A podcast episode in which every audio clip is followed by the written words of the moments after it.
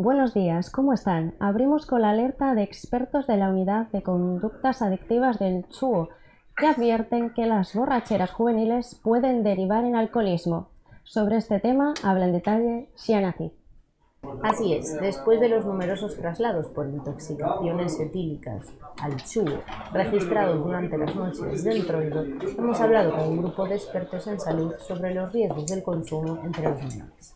Entre otros, destacan el problema de asociar el consumo de alcohol a una evasión de los problemas o incluso las posibilidades de desarrollar más adelante alcoholismo.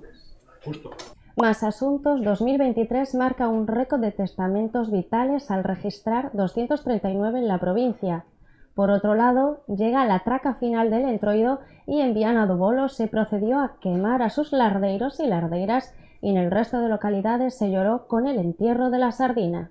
Por otra parte, el Concello de Saramaro recibe una inversión de casi 400.000 euros para situar su centro ecuestre como referente y en deportes están en búsqueda de nuevos fichajes en el mercado de la liga Lep Ouro y en cuanto al fútbol de preferente el Ovelle busca entrenador.